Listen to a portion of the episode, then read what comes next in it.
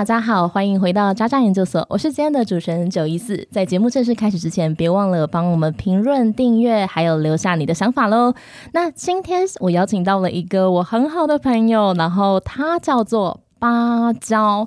到底为什么芭蕉叫做芭蕉呢？嘿，芭蕉跟大家打个招呼吧。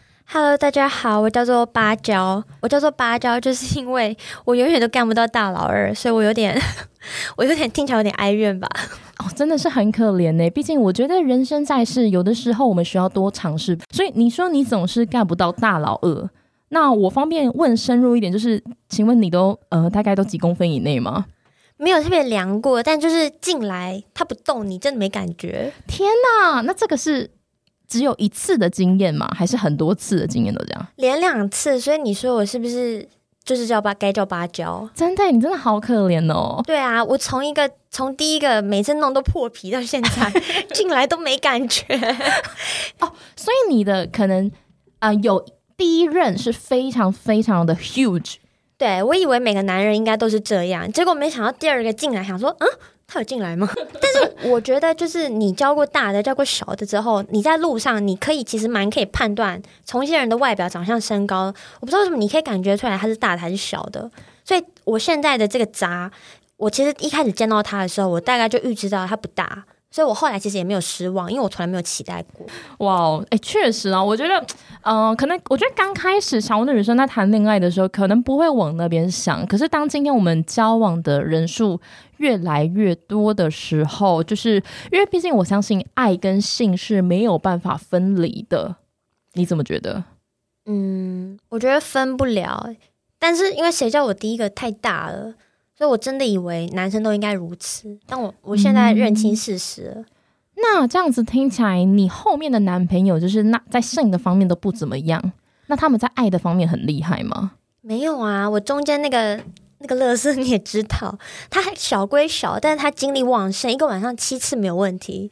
但那七次就是我假我在那边假叫的很辛苦，哦，好，我我帮我帮观众们那个普，就是稍微整理一下，就是八张，他有抓过三个男朋友，然后第一个就是破皮男，一直让他破皮，然后第二个就是可以一夜七次，但非常非常的小，对。对，然后现在这个还是小现在为大。哦，为大，但是没有破皮男大，没有但就是还是呃算是中偏小五分钟之内软掉。哦，五分钟之内的 OK，好，那我们取个代号，第一个叫破皮男，第二个我们称呼他为呃一夜七次小鸡鸡。要这么长吗？这个名字，因为它太短了，你名字给它取长一点，是不是？好，那不然叫他小鸡鸡好了，第二个叫他小鸡鸡。好，那第三个就叫他五分钟软掉，软软男软男。好，软男，OK OK，好，所以你刚刚说的是第二个那个小鸡鸡，他是它可以七次，而且精力旺盛。嗯嗯对，嗯毕竟人家的那个跆拳道是全台湾前三名吧？哦哦，前三名的跆拳道哦，现在我们再问几年次，我们就可以知道是谁了。所以体格很好，哦只可惜小。所以你那个时候也是看上他的体格没有，你觉得我有在挑吗？哦哦，所以你都没有在挑没有啊，如果有在挑，怎么挑到都挑到这么小的？哦。等一下，你我我的意思是说，挑男人的标准，就可能有一些人挑男人的标准会是，比如说收入要多少啊，要多高，外貌、学历，外貌是什么？对外貌、外貌。OK fine，反正就是你是用什么样的标准在挑？啊，我真的没有挑，就是我没有一个标准。对我来讲，我觉得感觉对了就可以在一起。所以其实我每一个男朋友，我跟他们暧昧最多可能一个礼拜就可以在一起了。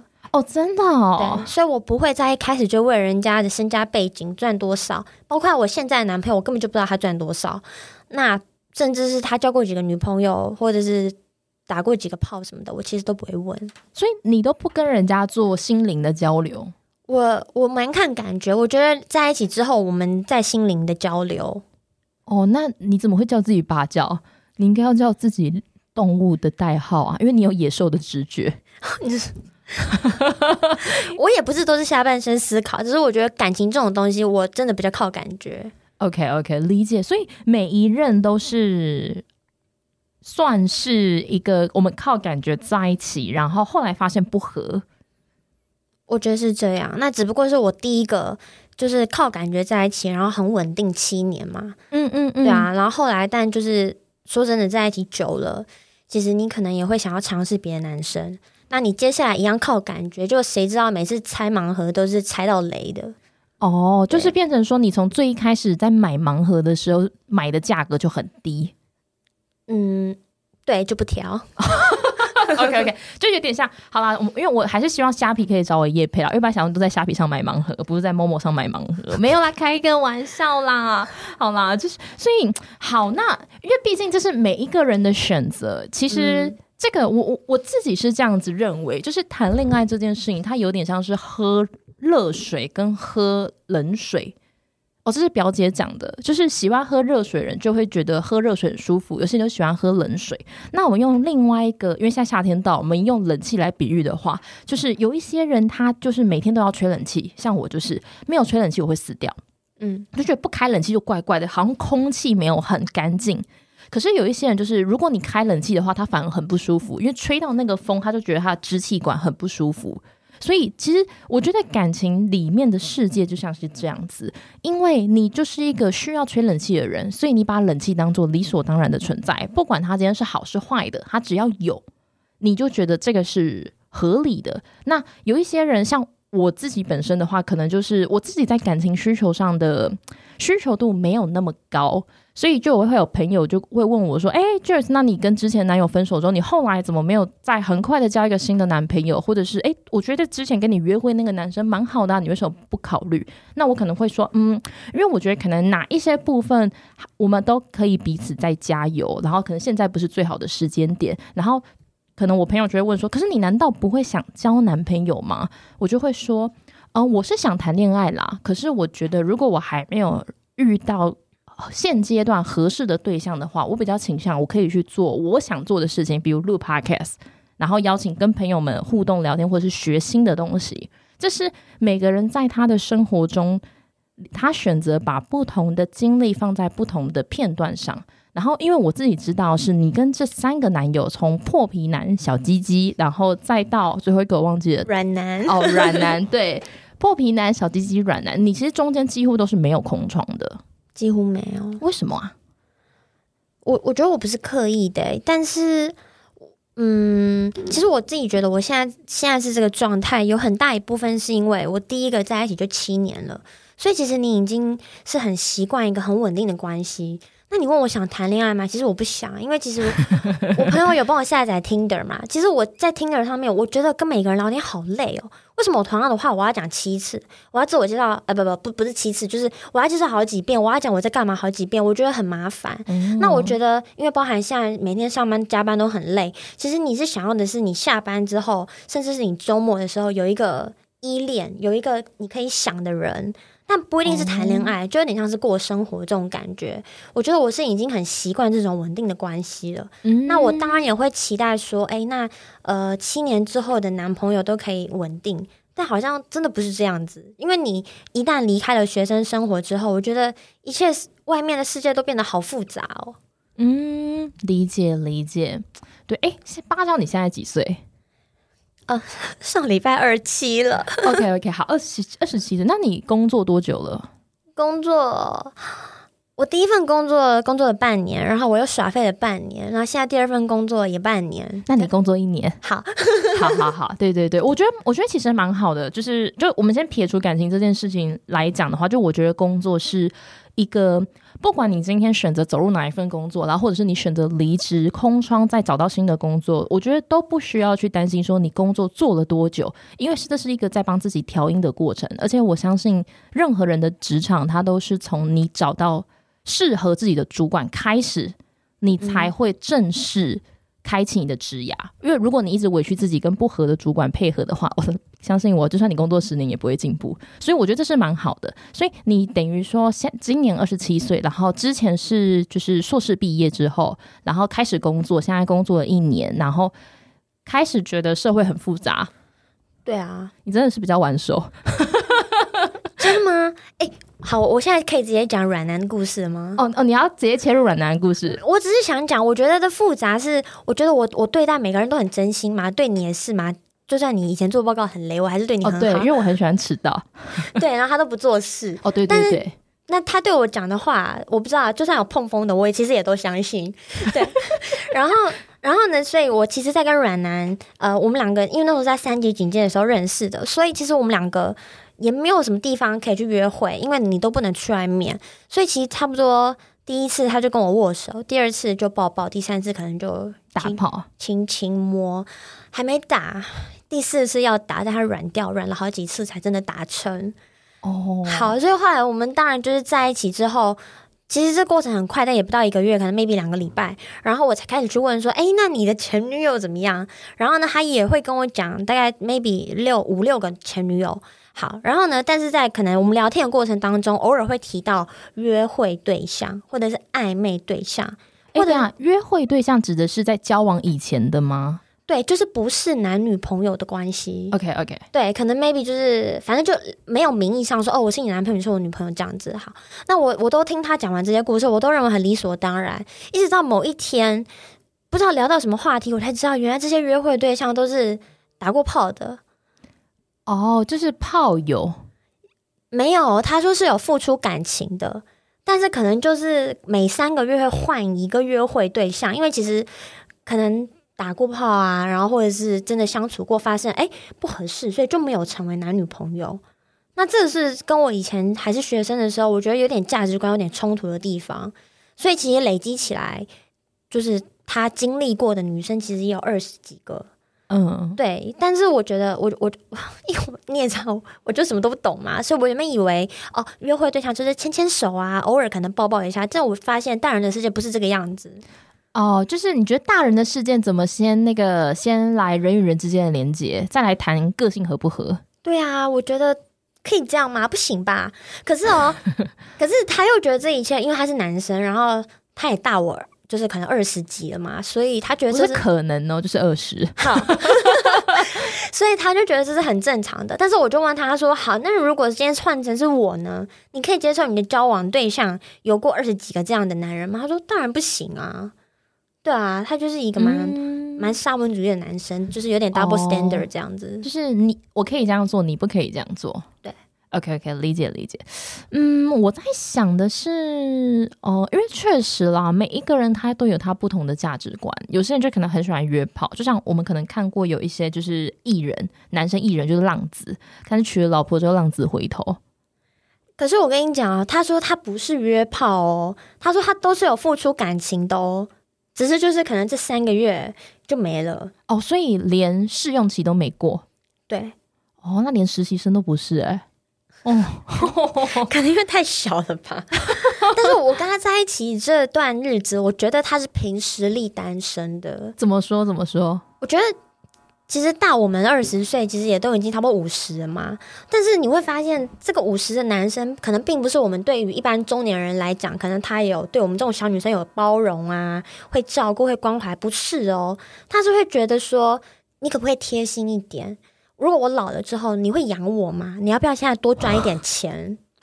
他会这个样子哦，那甚至有的时候，可能女生有的时候我们会耍废的时候，就会说：“好，不然你养我嘛。”类似可能偶尔讲这种没有出息的话，他就会说：“我不要。”他连敷衍他都不愿意敷衍哦。一般男生就是啊，好了好了，可能会敷衍，他不愿意，他会直接说：“我不要。”为什么要我养你？你不会自己养你自己吗？可是可能如果我们今天经过一些流浪汉，他就会跟我说：“以后你会养我吗？”或者是我如果加班，他会说：“好啦，加班呐，那个之后加班费可以。”就是拿来给我用啊，类似这种话，他是认真的吗？还是在开玩笑？Maybe 开玩笑，只是我觉得开这种玩笑没有意义嘛。对，其实听了反而让人觉得不舒服。我觉得听了会让人家觉得你是一个没有担当的男生，而且我觉得这已经不是没有担当，而是因为你其实因为加班是一件让人觉得很干的事情。然后你觉得很烦，然后虽然就是好公司可能就是同意你申请加班费，然后你就算拿到，然后你可能会觉得好稍微抚慰了一下心理，但还是要看钱多少，可能钱也没有到很多，然后你都已经在这种身心俱疲的状况下，你可能抱怨加班，然后对方只在意的是，哦，那你那些钱拿给我用，你已经身心俱疲嘞。对他 care 是这个点，那我觉得再加上，因为老人家可能以为上市公司都上市公司的员工都很有钱，他可能有这样的一个。就是一个错误的认知，所以他会说：“哎、你在上市公司上班，你的薪水一定很高啊，那你就是好好的在那边干干个二十年，钱就可以拿来给我用啦。而且因为可能我人生起步的时候他退休了，他会觉得有点刚好的这种感觉，对啊。所以我觉得，就是当我跟阮男在一起之后，你真的会颠覆很多三观，你真的会对中年人又有更另外一个层次的印象的推翻。嗯，好，呃，你们应该都没有办法 relate 吧？呃，因为我之前也有跟年纪比较大的男生约会过，就大我十几岁这种程度，然后都没有你讲的这些情况，是真的对女生很包容，然后我从来没有掏过钱包过，然后节日一定会送礼物，还会就是就是因为呃有些会开车接送，有些是直接就是叫车接送，然后人都还在车上来撑着伞接你这样子。其实我不我我不 care 他有没有花钱，我我觉得因为自己有赚钱嘛，所以我我也可以付，我也可以付钱，我也不在乎礼物，因为我不喜欢别人送我礼物。那我开好喜欢哦，对，我反正我我觉得，因为其实我我没有什么物欲啊，所以其实男生要不要做这些事情，我我都不 care。但是说要接送，我跟你讲哦，如果就是有一次我们两个要去家乐福，然后我就跟他说，哎、我们可以顺路去我家教学生家，我想拿个平凉给他，我就把平凉放到他们家管理室。这样来回可能 maybe 三三分钟，他说好，我提前问他喽。好，我就把平凉送到我学生家，我们再去家乐福。回来之后，他跟我闹脾气，他跟我发飙说：“为什么你要把我当成你的 Uber 司机？”我说：“可是我们不是顺路吗？”他说：“你怎么可以认为这是理所当然？”他说：“你把我当什么？我不是你的 Uber 司机。”他说：“你这样让我感觉非常不好受，你这样会让我觉得我都没有在做我自己喜欢做的事情。”哎、他很歇斯底里哎，他就是他就是可能一一分都让不得的那种人。天哪！对然后然后呢，我们上礼拜完了这一集都是我在抱怨嘛，哈，就是我们上礼拜去完贝拉维塔，然后呢，他就跟我说，哎，他之前可能都会停车停在贝拉维塔前面等他的前前女友是柜姐下班，然后呢。那个时候是他家住新店，然后他会晚上十点下班，呃，就等女生下班之后，晚上十点从新店到贝拉维塔等他，再把那个女生载回士林。女生住士林，好，再从士林回到他新店的家。所以其实你们也可以算，这时间其实很久。好，那当然就是因为我现在的工作在一个也是一个蛮偏远的地方，然后呢，但我现在上班的地方其实跟他之前另外一任女朋友上班的地方其实是一模一样的。但其实在我进这些公司之前，他就说我是绝对不会去那边接你的。然后我也认了，其实我也没有要去比较，我也没有要他来接我。可是他有一天他来接我，是因为他先把他一个女同事载回家，而且那个女同事家的方向跟他家完全是相反的。然后呢，他是因为把他载回家之后，才顺道来载我。哦，你是附加的，对，然后重点是那个女同事哦，其实我们两个都互不认识，在那个女同事之前不知道为什么，可能用他的手机看到我 LINE 的大头贴，然后就说你女朋友长得好像绿茶婊哦。然后我男朋友，我这个软男男朋友，他就回来就说：“哎，别人说你长得像绿茶婊，为什么你为什么你要长得像绿茶婊？难道你就是婊子吗？”他就这样，你说这是原话吗？这是原话。然后我就想说，什么？你你没有在帮我维护我，可是你反而是回来 judge 我说，为什么人家会觉得你像绿茶婊？然后我是跟他说，哦，其实我觉得绿茶婊是一种称赞啦，因为代表 我们长得就是一副贱样，真的是漂亮的贱人嘛。然后他就说，你为什么那么有自信，觉得你自己是漂亮的？他在贬低你耶。对呀所以我就觉得我到底在 M 什么？对，OK，好，嗯，我从刚刚听到了几个蛮重要的 key points，它就像是，嗯，他会送别人很远的路程回家，可是他不会专程接送你，他就算接送你会贬低你。对，那我们从正常的关系来讲，可能是他没那么喜欢你，我其实有这么觉得，可是 这又是有点很吊诡的地方，因为其实这些对象跟他在一起，可能都不超过一个月、两个月，不超过三个月。那我就在想，是不是因为人家可以满足他的启梦？就是我觉得中年人会有一些幻想，比如说他喜欢 maybe 穿黑丝袜，还喜欢长荣空姐，喜欢华航空姐。那好死不死，我就是一个做我自己的人，所以他也很常常看不惯你们公司那些穿的很宽松的小朋友。哦，对，那我觉得可能是因为那个柜姐符合他的这些启蒙，所以他 maybe 他愿意这样的去接受，愿意去当他的 Uber 司机。但是因为我跟他相处起来，我其实都蛮纵容他的，他想干嘛我就让他干嘛，所以可能他就是把我视为很理所当然，不管他怎么对我，我好像都会一直 default 在他旁边的感觉。我觉得这一类人他应该没有能力跟别人提分手，任何一任他被分手。他他可能不会讲他是被分手的，可是我这样子听起来，应该是他以前他自己口中所有的女朋友都是主动跟他分手的。这个又更吊诡哦，因为我不知道，反正他说他自己很帅嘛。那我觉得以我们现在的眼光，他可能不帅，但是如果你把他跟五十岁的男人比起来，他因为没有家庭，他自己一个人，所以他有能力去打扮自己。爸爸妈妈也没有，他呃就。他们家很单纯，但是因为他没有家累，OK，对他活到现在，他没有给他爸妈孝亲费过，哦，就也不会包红包，完全不会。他今年包红包是我逼他包的，而不是包给我，是包给他爸妈。你们在一起多久？一年。哦，你也是有病。对，好好，就刚刚讲到哪里了？OK，就是 OK 包红包啊，对对对，他没有家累，他没有家累。对，所以其实你把他跟童年比起来，他可能 maybe 比较帅一点。好，然后呢，再加上可能就是我不知道，可能因为也开车嘛，然后呢，好像好像很厉害，所以我觉得其实他在 Tinder 上面遇到的女生，好像其实都蛮倒贴他的。他以前是真的可能跟人家在一起，可能发生关系完，对人家没有感觉，就拍拍屁股就走了。所以是常常会有女生问说：“哎，你怎么对我没有感觉了？”会是这样子哦。嗯，因为这个是我们片面听他说嘛，所以当然这是有可能发生的事情。然后，不过我自己是觉得，因为你刚刚有讲到一个专关键字，就是一个月，然后看起来好像光鲜亮亮丽的不错的工作，然后开着车，没有家里，好像手上有很多钱。然后，可是对方都跟他在一起很短之后就消失，那蛮有可能的是，嗯，因为他们就清楚这个人有病。对，其实我们两个昨天吵架的时候，我就跟他说。我觉得你是凭实力单身，嗯，而且其实跟他在一起，他之前其实也有一个在一起好多年的女生，那那个女生其实也是大学时间跟他在一起，然后大概也是差不多了二十七八岁跟他分手。我觉得那个女生是因为长大了，所以跟他分手，因为我觉得同样是身为女生，我觉得我们没办法接受一个这么自私的男生，对，因为。你说自我为中心，其实我觉得我们都是，只是他已经到了一个真的是很自私的地步了。我昨天跟他说，我觉得你不是把我排在最后一个顺位，而是你根本就没有想过我。他说对，所以其实你说他直接回答对，对，因为他他考虑事情，他从来不会考虑到我，他都只想到他在乎的东西的的人事物。所以其实我有跟他说，我觉得其实你会单身这么久。到现在，虽然你渴望家庭，但是其实你一直定不下来。我觉得其实你自己要负很大的责任，因为你不愿意付出，你只想要别人来爱你。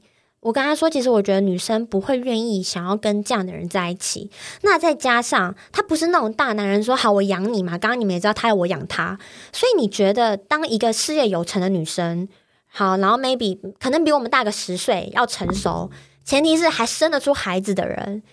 你觉得会跟他这种人在一起吗？我不认为，对，所以我才觉得他，他才为什么还是单身？那我我自己是跟他说，我说你跟我在一起，我觉得你算是捡到了。我说因为其实我的收入也不低，然后我我的身材不差，然后我个性应该也都一直让你那么自由到现在。我就说你为什么不好好珍惜我？你难道要回去开始玩 Tinder，每天跟不同的人讲同样的话，这是你喜欢的吗？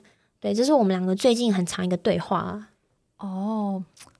嗯，听起来他年纪已经很大，然后对自己又很自满，然后觉得自己条件很好，但是其实听起来他根深蒂固是蛮自卑的。对啊，很自卑。其实我觉得，因为我上一任也是中年人嘛，只是比呃也是比我大十几，但是没有到二十。我那上一个真的是自信跟自卑，真的就是一线之隔。你会发现。为什么这些人的 social media 永远都是 PO 很光鲜亮丽的一面，甚至是他们会故意 PO 自己的丑照？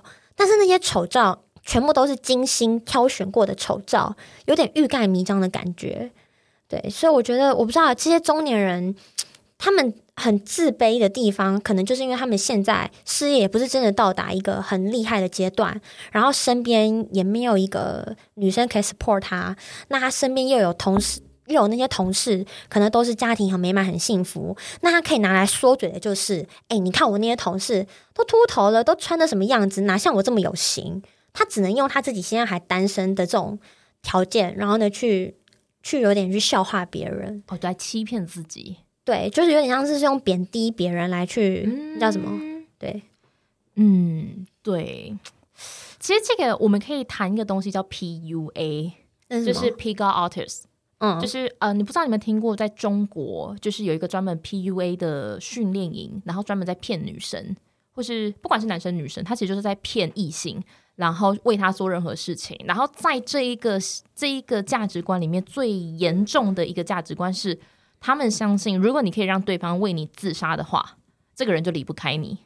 就这个这个技术是在教人说，你怎么样去让人家离不开你，算是教人家怎么情绪勒索对方吗？没错，你讲到重点就是情绪勒索。那我们可以讨论一下情绪勒索。其实情绪勒索他在讲的就是三个部分，第一个部分叫恐惧。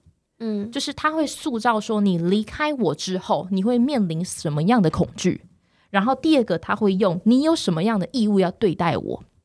最后一个，他会创造你罪恶感。嗯，对他透过这三件事情，然后来去把持你去做，去让你去做他想要的事情。可能比如说，其实你会发现这一些人，他们都不对自己的情绪负责任。可能他生气。或者是他难过，他不开心，他都会说是你生气、你难过、你不开心的方式，然后来去说，就是好，你现在你要这样子是不是？好啊，如果你要这样子，那我们就是照我们正常流程来啊，我们就是这样子的那个感觉。他说好，那你以后你不要想要过好生活。他其实是在透过他去把他的情绪转嫁到你身上，强迫你做了这一件事情，你不照着我的方式做，那你就会陷入一个恐惧里面。这就是情绪勒索，我还想叫你闭嘴哦！我觉得，哎，我怎么昨天才听过同样的话？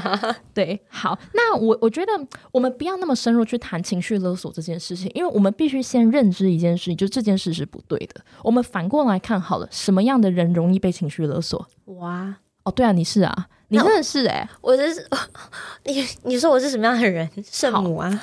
你觉得你是没有自信的人吗？我觉得我。蛮有自信的，我觉得你是啊，对啊，我就我我甚至觉得我是一个蛮骄傲的人。我这样讲，我跟刚好跟大家分享，因为我跟芭蕉是大学同学，然后因为在大学里面就是有我们系上有两个非常做自己的人，第一个就是我，第二个就是他，然后我们就是极度有自信到一个。自己都不觉得这件，就是自己都没有意识到这件事情，因为我们太有自信了。我们眼里其实也只有自己而已。对，对我们眼里也只有自己，但是我们会帮对方站位，通常是他帮我站位了，因为我永远都会迟到。对，然后呃，因为所以其实我对于做自己这个概念，是我到近几年，是我公司的同事跟我说：“哎，九一四你真的很做自己。”耶，我才惊觉说：“啊，我很做自己啊。”就是我完全没有这个概念，所以这其实就是一个。嗯，因为真的是很有自信的人，然后我们不会透过说哦，我每天要做自己，我要让自己很有自信来武装自己，不会，因为我们就是真的一直以来就是很自我，很有自信。好，那有趣了，你不是一个没有自信的人，那但是你却离不开软男，你是因为失去他找不到更好的吗？嗯，他不好吗？所以我说他现在不好，其实我也不觉得有有什么更好，我不会把我的对象去做比较，但就是我。刚跟你讲的嘛，因为其实你现在每天下班都很累，那其实踏入职场之后，我自己是觉得你的生活圈变得很小，那再加上你没有时间去认识别的人，那你只是希望你下班之后有一个人可以跟你聊天、跟你讲话，周末的时候你们可以在一起，就真的只是单纯这样。那对我会觉得说，如果我们俩分手之后，那我又要花时间再去认识新的人，我觉得很麻烦。那为什么一定要是男朋友这个身份？一般的朋友不可以吗？我我觉得有点难呢，因为其实我觉得我防备心蛮重的。就是我觉得我的男朋友他同时也要会是我最好的朋友，就是可能下班之后我可以把我很多内心可能或者是我的不堪，我都愿意跟他讲。我觉得男朋友对对我来讲是这样的一个角色。当然，软男不是，因为软男就是我下班之后他还是在沙发上睡觉。他就是真的是瘫软在那边，对，所以其实我跟软男也没有什么心灵上面的交流。那这也是想说，哎，Joyce 来帮我分析一下，所以到底心灵的交流有没有？然后可是那个怎么讲，性方面他也不行，他为什么我离不开他？好，呃，我先不要下一个评论，就是我我就单纯就你刚刚的问题，我做一个回答的话，其实是你的潜意识告诉你，你离开了这一个人，你找不到下一个有同样生活的人。可以给你同样生活的人，但他有给我什么生活？没有啊，他要我养他哎。对，就是其实他这就有趣的地方就来，其实你并没有获得更好的，对，可是你怕会变得更差。你是说我怕单身吗？对，这有可能，因为其实就像你说的，其实我没有什么空窗期过，对，所以其实我已经很久没有单身了，我。可能就是真的是因为这样，所以我已经不太知道单身是什么感觉了。对，其实我这样子讲好了，我我我先说，你现在的这一个行为，它并不是一个很罕见的情况。事实上，在这个社会上，大多数的人不是全部，当然有很多人生活非常幸福美满，也很厉害。但是有非常多的人在交往过程里面，跟你的情况一模一样。觉得对方不适合，然后也觉得相处不太舒服，可是又觉得好像还没有到一定要分手，因为分手之后的生活好像是更可怕、更无聊的，是你不知道该怎么去处理它。那干脆索性我不要去思考未来的事情，我就现在先这样子走马看花，搞不好之后我会遇到更适合我的。其实这个是社会上非常非常多的多数人是这样子看待他们的感情的，甚至是你现在只是在一年，其实我也有听过在一起十年，那个真的太夸张。然后，呃，但是这个女生本身就是没有自信的人，就是嗯，她就是非常玻璃心，也没有什么自信。然后比较可怕的事情是，她曾经跟她的第一任男友在一起，后来因为个性不合分手。跟第二任男友在一起的时候，这个第一任男友。某一天喝醉，直接当蜘蛛人爬到他在外面租屋的窗台外面，跳进阳台，疯狂拍门要见她。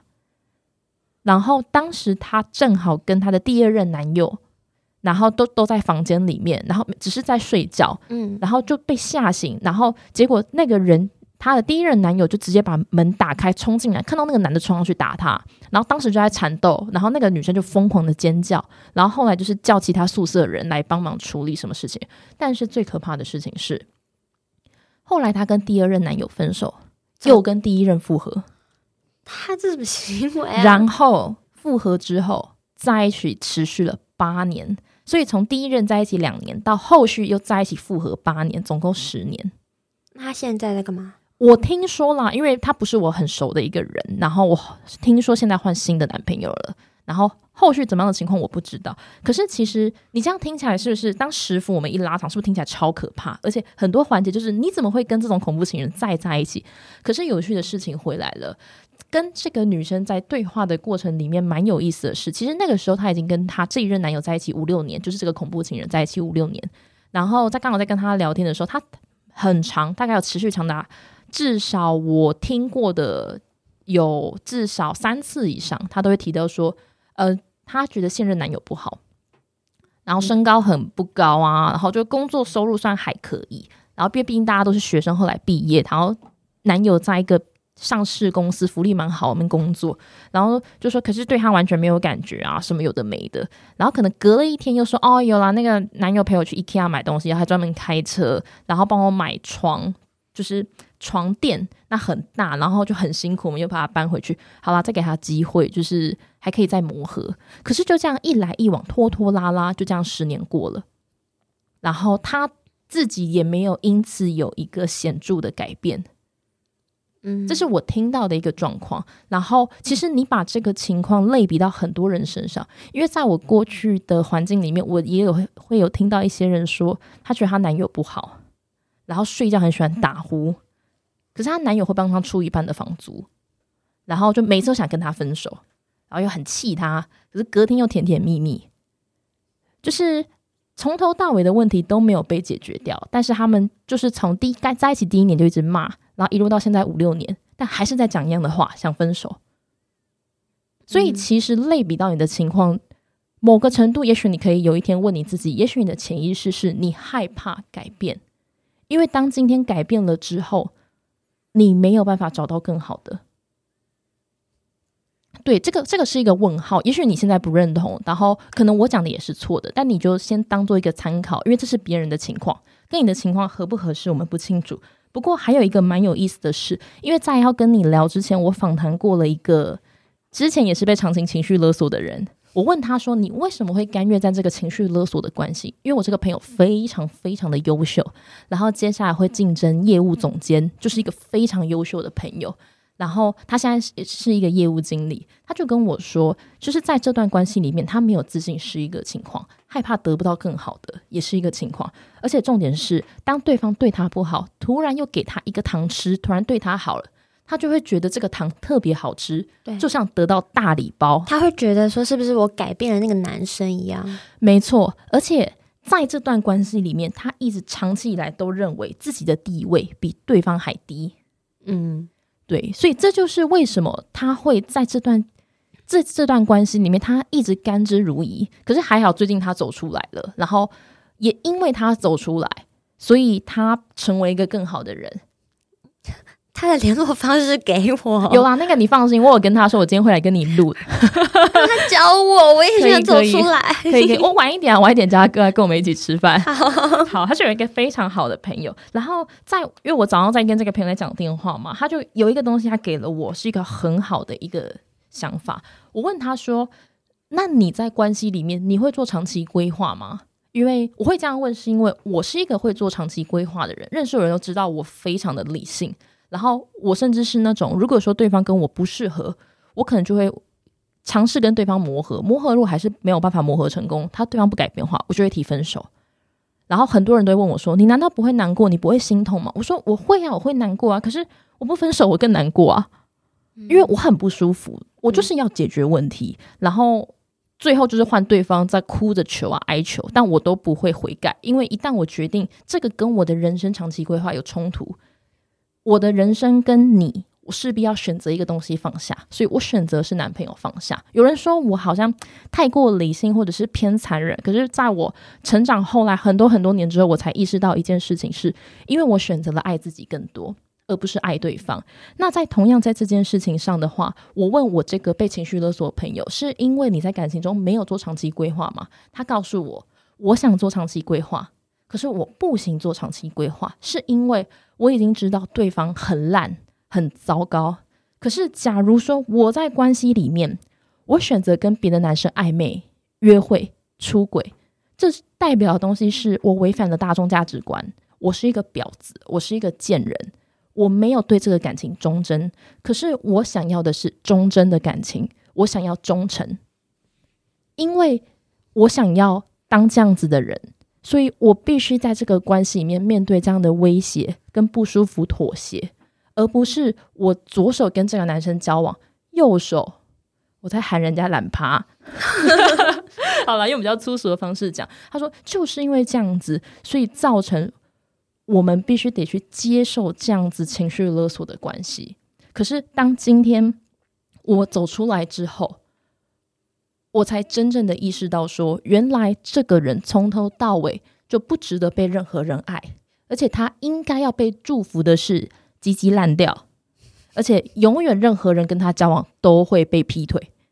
嗯，对。所以，其实他在跟我分享整个情绪勒索的过程里面，有的时候。不是你不够好，相反的，反而是因为你本身你太过有责任感，或者是你太擅，不要说擅长，或者是你太过度去同情对方，嗯，因此他们透过你这些特质来勒索你，对他们就会把我们这一切当做理所当然，反正他只要。多给我们一颗糖吃，我们我们就会欣然接受了。太幸，听我的一句话，就是不会为你花钱的男人都不是真的爱你。哎呦，我就没有那么在意钱嘛。那是因为你还小。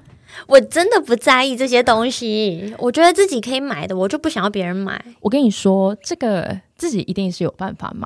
你相信我，这自己一定有办法买，所以我们会很努力的工作赚钱，这是一个自我实现。可是这个是相对的，就是你很喜欢一个人的时候，你也会想让对方开心。重点不是花钱，而是你会愿意想让对方管开心。然后刚好我们在资本主义的社会，所以金钱的交流是一个很平凡的一件事情。你因为想让对方开心，所以你可能主动去买一杯奶茶。就像你大学你会这样对我，然后因为大学我们都穷，可是因为你也会希望让我开心，所以你真的花很多时间在我们的报告上。我觉得你真的很辛苦，可是因为就是因为你很有责任感，你也很替对方着想，所以你会去。做会让对方开心的事情，所以我大学才让你这样予取予求。对我其实，但我没有情绪勒索，我都会好好道歉。对，我都会说，还是我去买卤味给你吃，因为他就是会吃，然后他最大的优点，所以我觉得这个是一个蛮有意思的问题。然后我当然也有准备了一些，就是可能什么样的人是很容易吸渣的，但我觉得我们可以之后再更深入的讨论。今天我们就先专注在。